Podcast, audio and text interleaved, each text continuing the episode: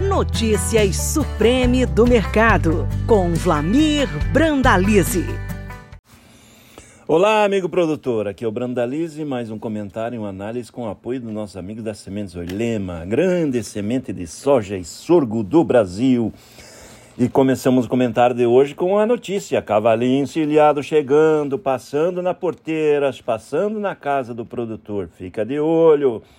Vamos ver as notícias e as informações. Estamos no melhor momento das cotações a nível de produtor, de, de portos, aí desde o, desde o início da colheita.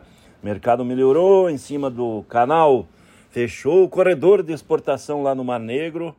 A Rússia bloqueou e automaticamente isso pressiona milho, precisa tri, trigo por lá. A Rússia é o maior exportador mundial de trigo, a Ucrânia é grande exportadora também.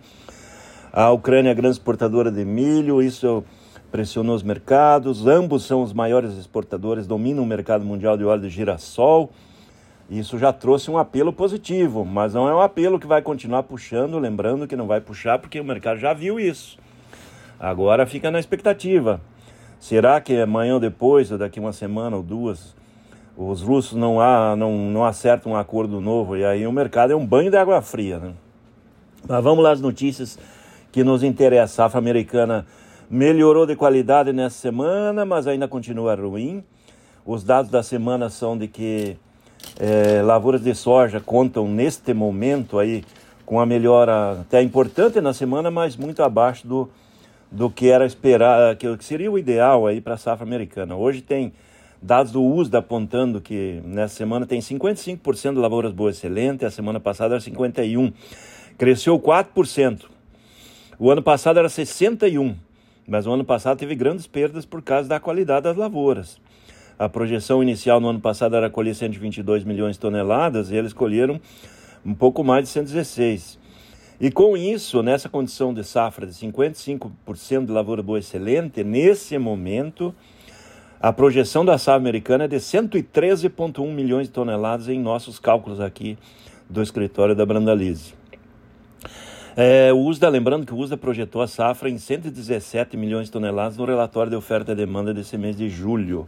Então, pela realidade, teria que recuar, recuar aí quase 4, 4 milhões de toneladas ainda para ficar dentro da lógica de uma safra de 55% de lavouras boas excelentes. Lembrando que é, o tempo está passando, nesse momento aí as lavouras é, americanas já estão com 50% de florescimento, 20% formando vagem, e mais umas duas semanas elas ficam praticamente todas em florescimento e formação de vagem. Depois que avançou dentro de formação de vagem, o mercado vai se definindo e daí não tem muito o que acontecer. Nós temos que ficar atentos a isso. Então temos ainda um período curto aí de, de movimentação em cima das condições da safra americana. Depois só uma tragédia para frente para dar uma mudança. É, mas é um momento bastante interessante porque as cotações melhoraram bastante em todas as regiões.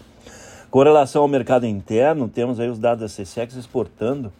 Exportamos em duas semanas de julho 6 milhões 234 mil toneladas. No acumulado é, de janeiro até agora, nessas duas semanas de julho, 69,4 milhões de toneladas.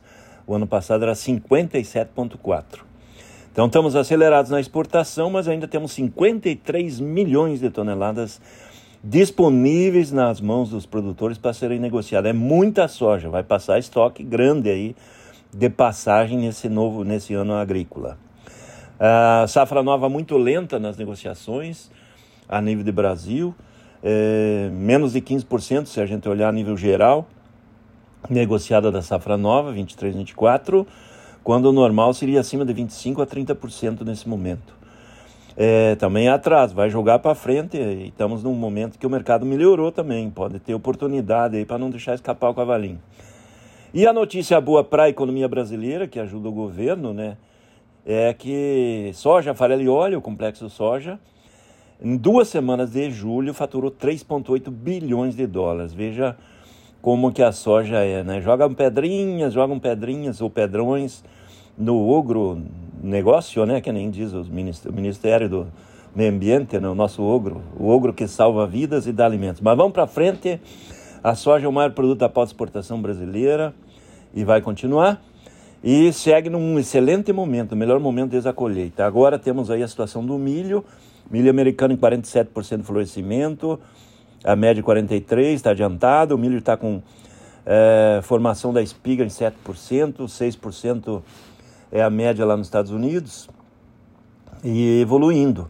O milho sofrendo mais, né? Porque as chuvas estão escassas, previsão de chuvas de 45 milímetros na média em toda a região produtora, e nas regiões mais ao norte do cinturão a média 20, abaixo de 20 milímetros na semana toda. Então é pouca água para milho, milho sentindo mais do que a soja, puxando fortemente em cima de, de três fatores, né? Ele tem o Mar Negro fechado, fator positivo para milho, tem o petróleo em alta, também positivo para milho por causa do etanol americano. E tem o clima americano, por isso que o milho melhorou bastante nesses últimos dias e dando fôlego. Nesse momento o milho conta com 57% de lavoura boa excelente, a semana passada era 55%, o ano passado era 64%.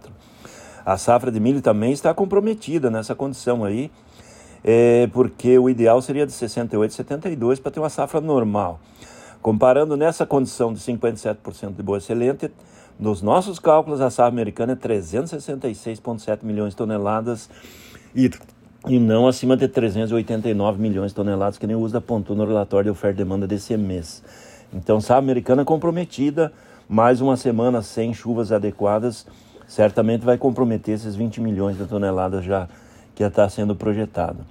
E para finalizar, as exportações brasileiras já acumulam 12,8 milhões de toneladas, de janeiro até agora, frente a 7,5 milhões de toneladas no mesmo período do ano passado.